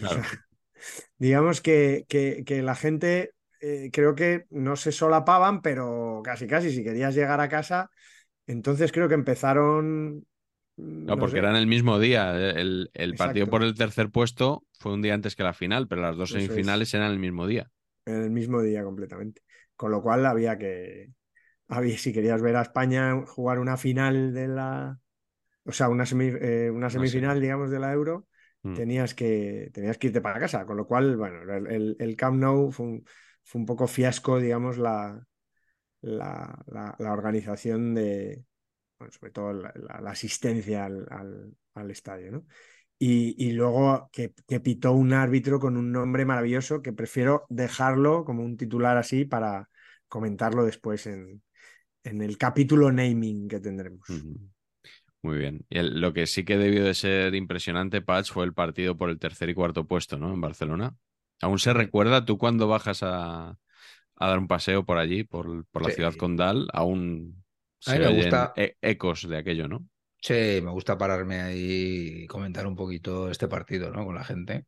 Siempre hay alguien que, que le apetece hablar de este partido, en, realidad, ¿no? Porque en fue un, fue un espectáculo extraordinario. Hubo prórroga, de hecho, que prórroga en un tercer y cuarto puesto, yo creo que ya es la sublimación del mal ¿no? de este deporte. Y lamentablemente, eh, Hungría pues derrotó 3-1 a Dinamarca. Digo lamentablemente porque a mí Dinamarca, tengo que decir, que tiene presenta una alineación extraordinaria en cuanto a su consistencia y uniformidad. Me flipa. El concepto me flipa. Nielsen, Volmar, mal, pero vamos allá. Hansen, Hansen, Larsen, Nielsen, Bertensen, Sorensen, Madsen, Danielsen y Thorst. O sea, me flipa. había, en el mundial qué equipo fue que era Corea que, todos los jugadores se llamaban igual prácticamente. Sí. Esto yo creo que no se ha visto una cosa igual desde el español de Diego López Javi López eh, bueno el rayo, el rayo de Bolo Bolic y Balic quizá ¿no? también también. Es que esta sonoridad al final pues hubiera merecido mucha mejor suerte porque además el, el entrenador se llamaba Paul Petersen también o sea quiero decir eh, que estaba todo perfectamente orquestado pero pues... Eh... Osasuna también con los García. Sí, también podrían haber tenido ahí su sitio, ¿no? La sonoridad también es muy importante. No es tan importante como el naming, pero al final la asociación de naming sonoro, rollo xilófono, pues al final siempre funciona también, a, garantía, ¿no? Rollo xilófono. Bueno, y, y yo creo que hay que hablar un poquito también de la final, ¿no? Eh, bueno, está todo dicho. ¿Por qué? Digo, de la final en general está todo dicho, ¿no? Bueno, pero habrá, a ver, hay que contar la del gol de Marcelino para empezar. Ah, tío, pero en serio, o sea, es que esto es como lo de lo del ahijado de. La maldición de Bela Goodman. tío, es la misma. Sí, todo eso que hice yo el listado el otro día en el artículo. Pero es que si no contamos. ¿Esto lo, pusiste en el artículo o no? Esta no, esta no la puse. Pero la podía haber puesto perfectamente. O sea, ¿eh? Es que hay gente que, que está, está esperando que contemos esto. Por favor, si hay alguien que no la sabía, que nos deje un mensaje. Un, sí, y le agasajaremos. Y un super thanks. Igual le, no, igual le damos el super thanks nosotros. Nosotros. Pues la cosa es que el Jaume Rouras de aquel entonces, eh, por lo el que Víctor Santamaría, ¿os acordáis también? Hostia, es verdad. Nos dieron mucho la brasa con Víctor Santamaría. El hombre que lo cambió todo. Muchos años. La, super lenta. Me contaron una, pero no se puede contar. Ah. Vaya. Lo siento. Mm. Vaya por Dios. Bueno, pues eso que Marcelino pues metió el gol de la victoria. Marcelino, delantero eh, cabeceador excelente del, Zaragoza, muy mítico, que había sido campeón de Copa ese mismo año. O sea, ¿cómo se llamaban los esto, la delantera del Zaragoza esa? Magníficos. Sí. ¿Eh? Los magníficos. Los magníficos. sí. Pues. Que venía de la peli de, de John Sturges con Steve McQueen. Excelente. Pues eh, los magníficos, eh, Marcelino mete el gol este y entonces por una por el movimiento del Roures de aquel momento, poniendo las líneas del bar quizás donde no tocaban, pues parece, el, por el montaje, que el que centra es Amancio y remata a Marcelino. Está montado así. Y resulta que Amancio no estaba, estaba por allí. O sea, que el que centra es Pereda. Y que se descubre porque hay una, hay una, en una retransmisión de la televisión rusa, luego al cabo de un, un mogollón de años, pues descubren que coño que era Pereda. Mm. Entonces, aquí había, aquí hay conspiración, alguien tenía algo contra Pereda, alguien quería promocionar a Mancio Amaro. Mm. ¿Qué hacía Rouras aquel entonces? Oscar Lago, ¿cuántos años tenía en aquella época? Y Tacho Benet. Efectivamente. Ahí está. Sí. No, es que es sencillo porque grababan en cine y que no tenían película para grabar el partido entero. Entonces elegían eh, los momentos en los que, pues, pues si, si, a uno- si alguno ha ido a un partido de, de su hijo o de, o de algún familiar, pues eh, a lo mejor para grabarle un vídeo al niño, pues grabas momentos concretos del partido, no grabas el partido entero, ¿no? Pues esto era un poco lo mismo, tenías que intuir más o menos cuándo podía pasar algo. Y entonces grabó el gol el hombre, pero no grabó el centro. Entonces tuvieron que, tuvieron que hacer eso y la verdad es que canta, vi- viéndolo despacito, canta mucho porque aparecen jugadores donde no los hay, otros desaparecen. Las acciones prometedoras, ¿no? Acciones Sí, prometedoras, sí, sí. Se puso en el reglamento muchas décadas después, pero es ese concepto. Si jugada no es de las expresiones más feas, ¿eh? es fea, es fea. Sí. Ah, sí, a mí no me parece tan fea. Acción prometedora. Sí. O sea, A me mí- parece sonoramente y No lingüísticamente. Me parece me un poco parece ridícula. aceptable. Un poco ridícula, ¿no? Acción prometedora. Será, si es un anglicismo, entonces te lo, te lo acepto, que probablemente lo sea, ¿no? Pues sí, imagino, ¿no? Todo esto ya viene muy, muy mascado de fuera, Sí. me parece. En el básquet hay algo así, promising, no sé qué. Bueno, el, el- el- ¿cómo se dice la antideportiva? Unsports, unsportsmanlike foul. O sea, es impronunciable eso. Me ha recordado a lo de anticonstitucional de Faimino y Cansado. Así es. Einstein, constitucional. Pues más o menos, más o menos. Lo podían haber llamado así, falta anticonstitucional. Y, se acabaría, se acabaría el rollo. Eh, bueno, de aquí me, me llama la atención eh, dos cosas sobre, sobre los porteros de, esta, de este torneo. Eh, lo primero, que en el equipo ideal no está Iribar. Eso para empezar. O sea, el portero del campeón es el que suele estar, pero bueno, venía Lev Yashin, que era balón de oro y tal. Pues metieron a Yashin, luego en la defensa Novak, Olivella, Zoco, Rivilla. Centro del campo, Ivano, Amancio, Luis Suárez. O sea, Amancio lo ponen en, Amancio. en el- en el centro del campo. Se ha metido ahí un poquito regular. Y eh, eh, Albert, Bene, los dos húngaros, y Pereda en la delantera. O sea, Carleto, esta, eh, ChatGPT no es una cosa moderna, ya existía en los años 60. Es Ni-. Ni puta idea la UEFA. La cosa es que Pereda había metido el gol en la semi y el gol en la final, además del centro. Es que en la final claro. metió el gol y el centro de- Sí, sí. del gol de Marcelino. Entonces, yo creo que lo metieron como delantero porque sí, cuando sería al revés, ¿no? Amancio. Claro. Aunque tengo que decir que Amancio jugaba casi de interior, ¿eh? Hmm, Ya, pero bueno, no sé, un poco No, como en su que- carrera lo, lo recordamos más de delantero, ¿no? Igual. El- el- lo, lo sorprendente es que en esta época eh, le quitaba el puesto eh, a Gento, le quitaba el puesto, creo que la Petra, que jugaba, era zurdo, pero era interior zurdo. ¿no? Gento era rap- zurdo, pero rapidísimo. Sí. Entonces la Petra jugaba como interior y España jugaba un 4-4-2 con Amancio y, y Marcelino arriba. Y la Petra se metía más en el medio campo con Luis Suárez, con, con, con Fusté, con Luis Suárez y con Fusté, que era un también del Barça. Mm. Fue usted que no, que no estuvo en el, en el equipo ideal. Y luego la otra cosa que os quería comentar de los porteros es que imagino que sabéis que el ídolo de, de Iribar era Lev Yashin, que jugaba de negro por él. Pero es que eh, en la final estuvo Iribar con Yashin, pero es que estuvo también Ricardo Zamora en la final, como espectador. Y el ídolo de Yashin era Ricardo Zamora. O sea, se montaron ahí como una especie de matrioscas de ídolos. Qué bonito, ¿no? Y, y qué bueno, bien definido. sí, sí. Y ahí, ahí estuvieron los tres, coincidieron ese día en el Bernabéu. Mm.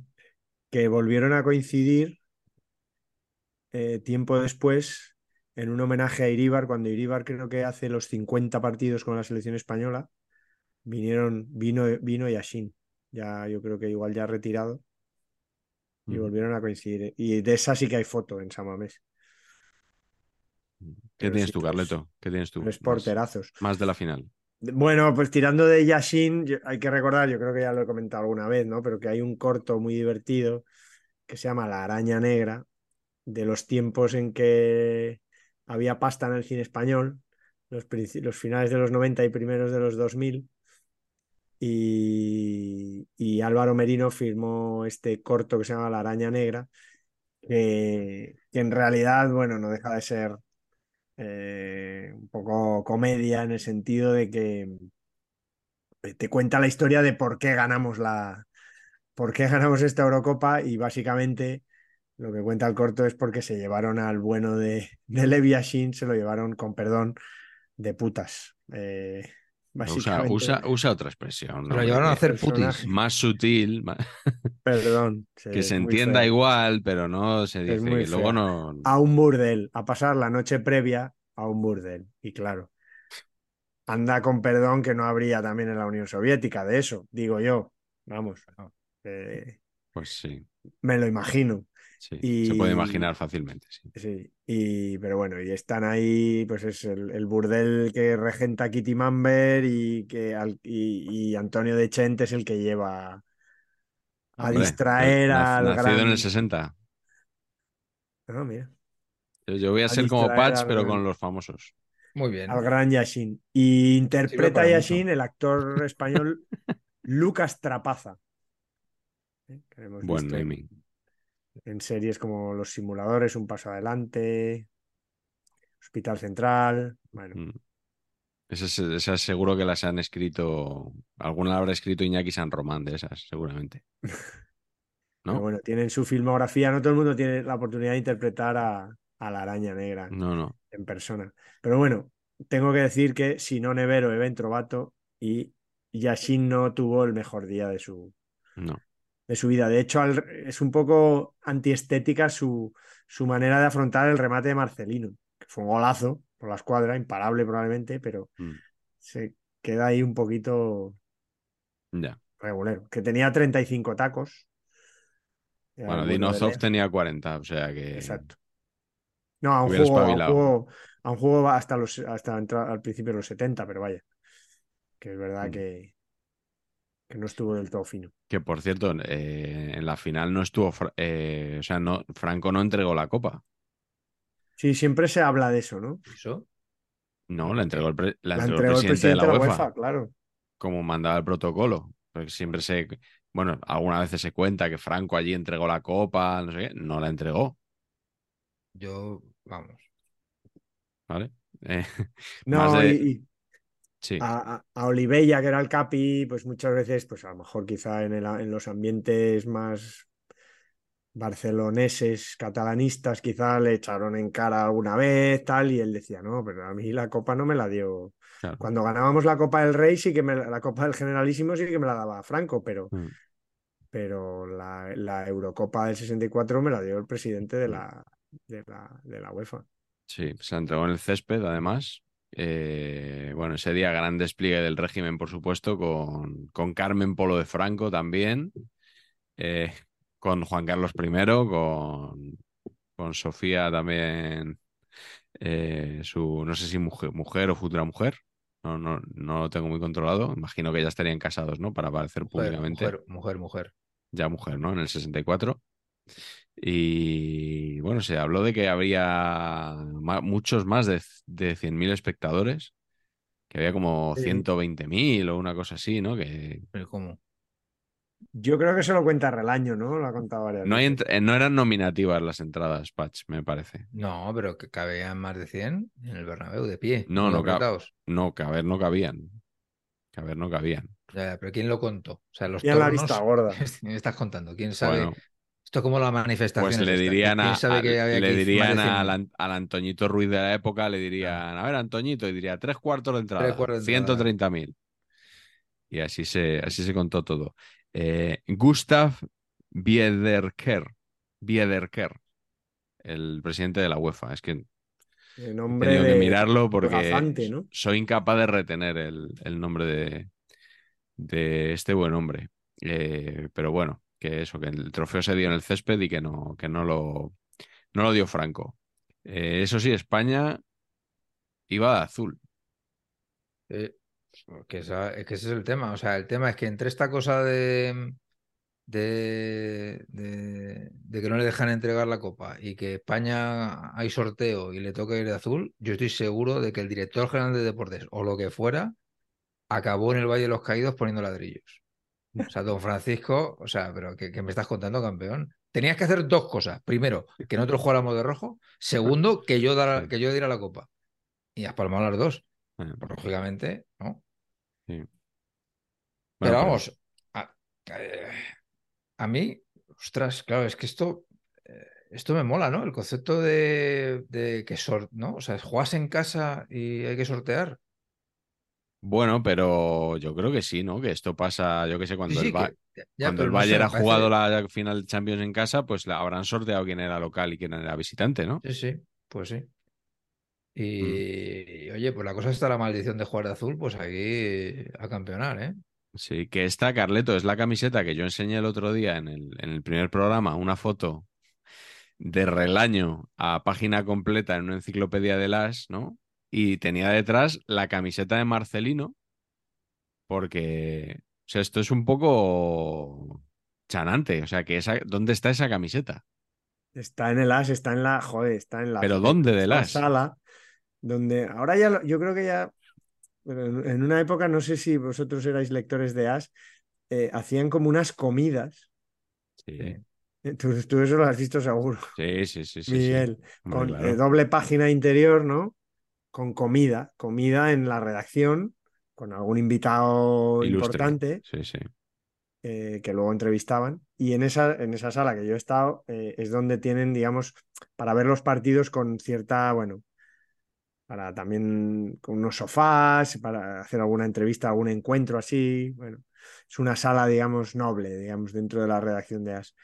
Y, y ahí es donde está la camiseta y ahí es, por ejemplo, donde, donde, donde Roncero ve los partidos del Madrid que le graban, que se pone como loco. Sí, sí, sí. Eh, bueno, eh, seguro que te- yo la verdad que no, no, no, no me sé la historia de cómo llegó a las la camiseta de Marcelino, pero seguro que hay una.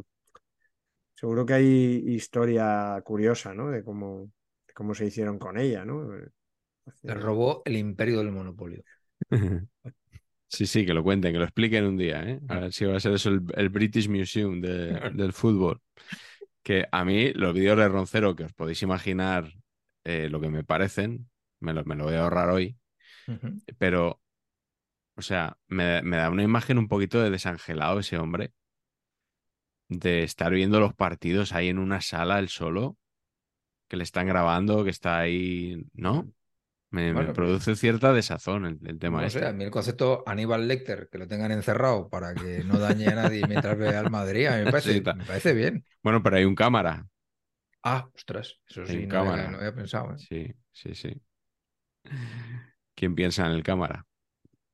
Bueno, nos, fija, queda, ¿no? nos queda algo más, Carleto, de... Bueno, de, detalles de, de- de, bueno, los ganadores. Eres el coche escoba de, de las Eurocopas, ¿eh? Sí, los detalles, bueno, pues, pues por ejemplo, eh, Oliveira, el capitán, ¿no? Que es un tipo además al que yo conozco bien porque, porque, bueno, era un hombre muy recto, muy serio, muy religioso y yo creo que cercano al Opus Dei, fue ya en sus últimos años eh, como el responsable del deporte en un colegio de Barcelona ligado al Opus, que es La Farga, que está cerca de Sant Cugat.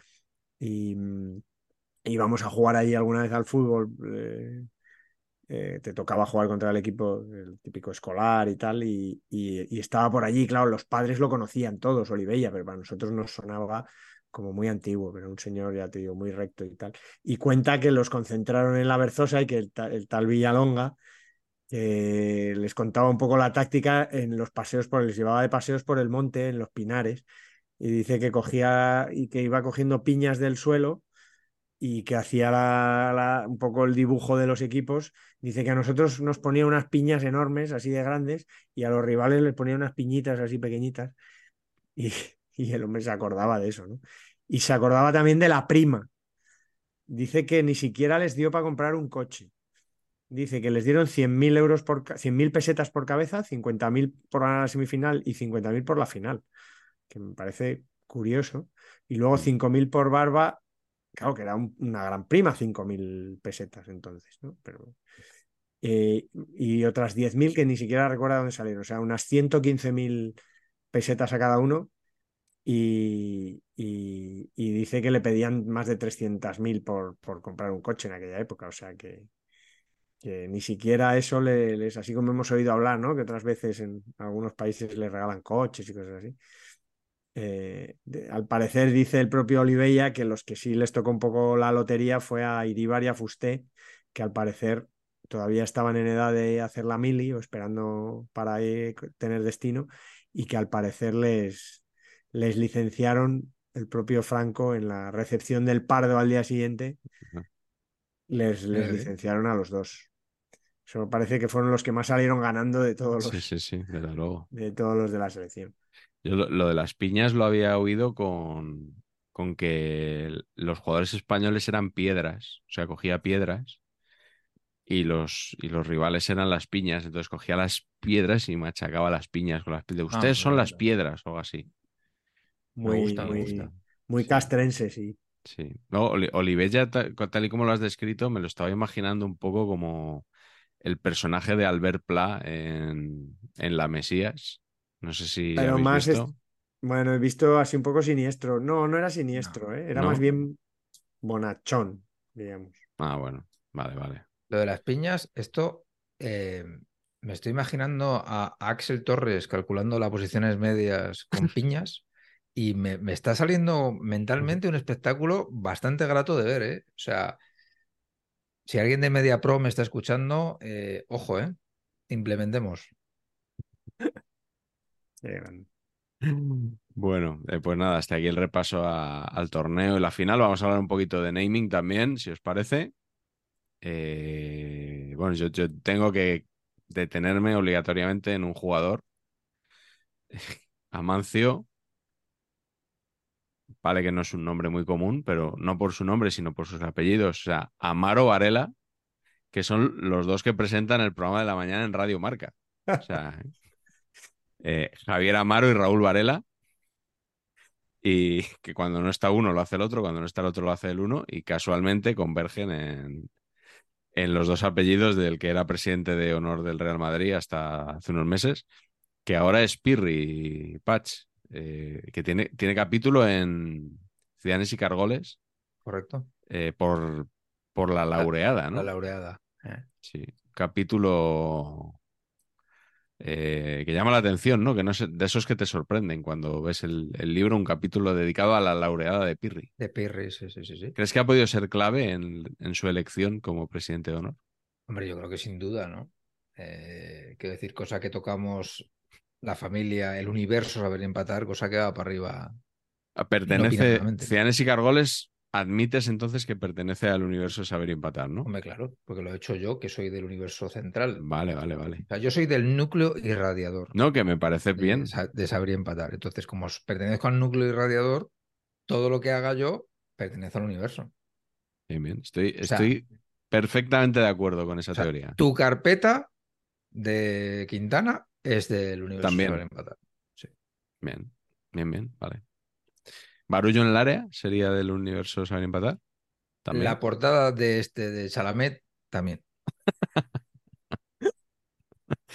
Vale, vale. Oye, Carleto, eh, venga, el árbitro ese que nos has, hecho- es que nos has me- tirado ahí un cebo con ese nombre. El árbitro de la otra semifinal, de la, del 0-3 Dinamarca Unión Soviética, se llamaba, Con- era italiano y se llama Concetto, que yo había, yo conocía Conchetas, ahí sí ¿Ah, sí? Eh, Varias. sí Plural. hay actrices que se llaman Conchetas y Ah, Pero creí que personas que no- conocías no. tú. no sabía, no, digo, nombres de gente Ya. conocida. Concetto Lobello. O sea, en realidad, concepto lo bello. Claro, Espectacular. el concepto de lo, de lo- concheto es concepto en italiano, o sea, Concepto. sería que concheta es como concepción o algo así, ¿no? Sería el equivalente, pero concheto, con- concepto la- lo bello, concepto la belleza, no sé, me parece un nombrazo. Y siendo árbitro, además, que probablemente sea la antítesis de todo ese concepto, Concheto. pero, pero bueno, hay nombres chulos de las, de las selecciones eliminadas en, que no llegaron a la fase final. Hemos comentado antes la de Ole Madsen, muy, Mm. de, muy nombre de Ibáñez también, ¿no? De, de, Sí. de álbum de Marcelo y Filemón. Hay un per person en Suecia que sería como Pedro Pérez, del libro, ¿no? Per person. Per, Más, hijo más, de Per. más porque, porque sería como Martín Martínez, ¿no? O sea, más Sí, sí, sí. descarado todavía. Sí, pero bueno, que sabes que Pedro es, que Pérez es hijo de Pedro. Sí, pero que como no es tan sí, evidente, digo, por redondearlo más. sí, sí, sí. Eso es. Total. Y ahí en Francia, tiempo esperándolo, un, un Michelin, por supuesto. Había un Pierre Michelin, ¿Se, di- Eh, ¿se dice Michelin? No, no, lo pregunto. es- eh, yo, había, creo que sí. yo pensaba que era como Michelin o algo así. Bueno, claro, Bueno, estamos hablando de Michelin, Michelin. Claro. eh, está- eh, que claro, toda la vida hemos dicho, en España hemos dicho Michelin y sobre todo ese sustantivo tan bonito, ¿no? Que son los Michelines. ¿Os acordáis, ¿Os acordáis de cuando Terence Mosh entrevistó a Mitchell en un programa que tenía y le llama todo el rato Michelle? No, desconocía. Hostia, lo tengo- tengo Me quiere tengo sonar grabado- mucho. Tengo grabado esa entrevista en la cabeza, tío, porque era acojonante. Y le decía, y le decía a Mitchell, Mitchell. Bueno, Michelle, y entonces tú cuando metes un gol, ¿Cómo le llamaban el otro día a Juanma Castaño? Juanan. Juanan. Juanan. Mira que es difícil, mucho más difícil pronunciar Juanan. Sí, no sé por qué el pulpo, de que hace el programa de después, dialogando con él al final, le, le llamó Juanan dos veces al saludarle y al despedirse. sí, sí. Algo tremendo. Pues ¿el eso, mi- pulpo es buen naming radiofónico? Pregunto. eh, No creo, buen creo naming que se llama Carlos Moreno. Pero el pulpo, o sea, eh, es Bueno, como pues mal, una- ¿no? O sea, Un apodo, ya, además coño, de pero- compañía. eh, Ya, pero no sé. Presenta el pulpo, hostia, no, no. Pulpo, sí, sí. Sería un buen nombre para alguien del que luego, de- del que ahora vamos a hablar en breve. Ah, Venga, dale. Sería un alternativo. No, eh, en Albania tenían nombres tipo, imaginaros una delantera, Topi, Jalili, Mema, Zao y Pano. Que Albania siempre tiene nombres muy buenos, ¿eh? Oye, en, en Albania se contaba siempre guas la misma. Que había una delantera en los años, no sé si 80 o 90, de Albania, que los delanteros eran Minga y Cola. Sí. Sí, sí. No, pero es que tenían muy buenos. El, el ¿No está en Ciudadanos y Cargoles? Sí, el figura de nuestros tiempos, sí está. El, el figura de nuestros tiempos era De Molari. El figura de. Albania. De, De Molari. Molari. Era el único jugador medianamente bueno que tenía. Sí, Ya. Sí, sí. Bueno, Cierto, ¿que- cierto. ¿queréis destacar algún nombre más? A, a ver, siempre hay muy buenos nombres, ¿no? Pero yo soy muy fan, fíjate, de Producto Nacional, Sí. los laterales, tío. Porque tienen def- nombre de defensa. Que es muy correcto. Feliciano Rivilla. No pasa ni Dios con Feliciano Rivilla. Te llamas tú Feliciano Rivilla y no pasa ni Cristo. Y luego, muy bueno también, Severino Reija. Es que son muy buenos nombres para defensa. Muy Isacio. Isacio Calleja. Ignacio Ca- Son muy buenos nombres defensivos. Muy buenos nombres. Isacio, o sea, un Isacio no debe ser fácil de superar tampoco, ¿eh? Isacio, que, no, que naming, ¿eh? Sí, sí, fenomenal. Bueno, pues vamos con el último apartado ya del programa de hoy. Tranquilo, Patch, que ya esto se acaba. Y demos Que- gracias a Florentino. Como siempre es el, el textil, eh, las No, eh, pero camisetas. que, que me quedaba decir lo de José Vicente Train, el Grapas. Que, que hubiera sido mejor el pulpo. Porque Claro, claro. el Grapas, o sea, las, al parecer era el Grapas, era el Sí. tercer portero de España. Sí, Era el Grapas por su seguridad al atrapar el balón, pero claro, es verdad que las grapas ap- atrapan mucho, pero no, no, o sea, como que no asocias grapas a. ¿no? no. Esto se lo puso el ABC, seguro. Sí. Y no, no sé, no sé por qué cuajó. Y Luis del Sol, ¿no? Ojo, como naming, yo Sí. creo que Del sol. Luis del Sol, y para ir a jugar al extranjero, que estuvo en la Juve tantos años, ¿no? Toda energía. Madrid, Betis, Muy bonito. ¿eh? probablemente el mejor jugador soriano de la historia. Aunque Fernando Molinos es el que más partidos tiene, el soriano con más partidos en primera división, Fernando Molinos, que en realidad nació en Soria un poco, porque es zaragozano, digamos, ¿no? De, de familia y tal. Vitoria era de Soria también, madridista, Apache. 56. Bueno, y de camisetas ya hemos hablado del azul de España, pero igual queremos comentar el modelo de forma un poco más detallada, ¿no, Carleto? Y bueno, es, es- es más bien, es, es exactamente igual que la roja, Pero en azul. pero en azul. Pero es verdad que no quedaba mal, ¿no? Eh, Mm. Con las medias negras, con la vuelta de la selección. Está Sí, bien, a mí esto me gusta, ¿eh? Con la bandera. Iribar de negro con, con su cuellito de pico. Eso sí, la goma del pantalón, eso tiene que apretar muy importante. Sí, O sea, sí, luego tiene- te hace eso te hace marcas seguro. Fijaros Sí. el, el elástico que lleva. Le- Hay una cosa sorprendente y es que Yashin jugaba con la camiseta del Dinamo de Moscú. Sí, con la. D ¿Cómo ahí. sería? enorme. O sea, jugaba como con sus. Yo, yo aquí juego con mis camisetas, ¿no? Es Como Biurrun, con su jersey de foca, Eso eso, lo es. llevaba él a todos lados. Claro. Sí, ya Eso lo es. comentamos en su día, ¿no? Que había muchos porteros que jugaban así, ¿no? Pero claro, con el escudo ya era otra cosa. Un torneo Claro. internacional.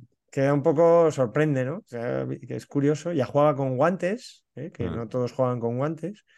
Eh, había ahí una industria del látex ya en la Unión Soviética. Sí.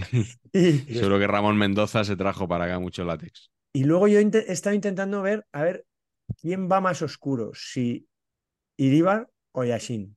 Mm. Y tengo que decir que creo que un poquito más Iribar, pero claro, eso hay pocas fotos en color, están coloreadas algunas. Mm. Entonces me guío más por las fotos en blanco y negro. Y el negro de Iribar es más. Mm. eh, Igual está menos gastado, estrenaba pullover, ¿no? Estrenaba Sí. jersey.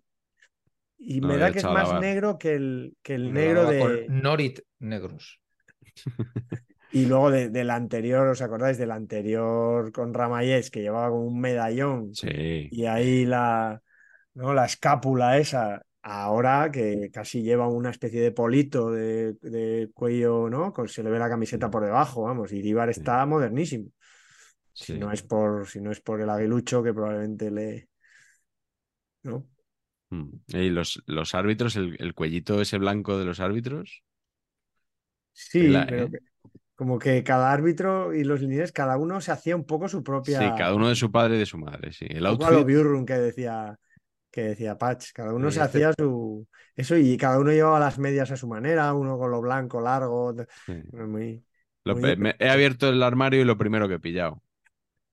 Pero ¿y el, y el linier este alero pivot? O sea, Sí, sí, sí. ¿esto qué necesidad hay de que el linier mida 2.03? A mí explicármelo. O sea, que, que esto dónde se ha visto. Ese, ese sí que era Mladen Secularach, ¿eh? Claro, tío, es que no me jodas. eh, Mike ¿no? Phillips. Es gigantesco. Sí. Y bonita, No. yo creo que es bonita. La camiseta de la Unión Soviética es bonita. Sí. eh, es la forma del cuello y tal. Es Mm. más bien un polito, más bien, Un polito, más sí. bien moderna. Tenemos alguna imagen más coloreada y tal. El colegiado, era- resto- ¿sabéis si, era pariente de Benny Hill? ¿Quién? ¿Alguna, re- alguna relación? ¿Quién? Pregunto, ¿Quién? ¿eh? ¿No? ¿Eso Sí, este, quién? este ha veraneado en la, en la Costa del Sol, seguro. ¿eh? Y, y luego Carleto, eh, Dinamarca todavía no le había pillado el punto a, No, a las no, equipaciones. No, ¿eh? no, no. Tenía una. Bueno, la verdad que ha mantenido el escudo con su. con las iniciales de la, de la federación y tal, pero eran unas camisetas un poco de prestado. La URSS que jugó contra Dinamarca de blanco, Mm. Eh, hubiera sido lo que hubiera jugado contra nosotros. La verdad que seguía siendo muy bonita la camiseta de la Muy Unión bonita. Soviética. Sí. La de Hungría también con las dos bandas estas, roja y verde, Muy bien, Ujú. siempre A bien. favor. muy bien. Y, y luego pues he rescatado algunas de, de las previas y tal, y me gusta, pues, las de Hungría siempre, me- pero me gusta la de Francia con el, con el coq, con el gallo ahí grande y dorado, que, que está bastante bonito, pero en realidad ya os digo que hay poca, poca novedad, poca camiseta bonita, y, y- y lo que os decía es que Luxemburgo lleva unas camisetas pues como del como del, no sé, como el decathlon de la época. Hmm. Y, y Holanda, bueno, un poco antiguillas, pero empezaba con sus escudazos y ya supongo que el ir de naranja ya era algo, ya era un poco moderno, pero, pero poquito más, pocas novedades en, del 60 al 64 en cuanto a, en cuanto a camisetas. ¿no? Me encanta que Decathlon se anunció en este podcast hace menos de un año y. Y le estamos o sea, dando. Está, está claro que pagó por una mención, nada más. O sea, no, aquí no, Y no nos casamos con nadie. no nos casamos con nadie, efectivamente. Nuestra independencia editorial se demuestra en No, de hecho, cuestiones como esta. Las normas no escritas del yo desde el otro lado de Patch, siempre cuando no invierten hay que pe- ir a, hay que ir a de huello. Es verdad, eso se llama el trabuco. ¿Eh? Tú les amenazas con que vas a sacar cositas de ellos, entonces te, te ponen otra cuña, otra publicidad. Oye, que os, voy- que os voy a hacer una crítica mala de película. Y No, eso no. eso nunca, ¿no? Eso nunca. Pa-pa-da-pa-pa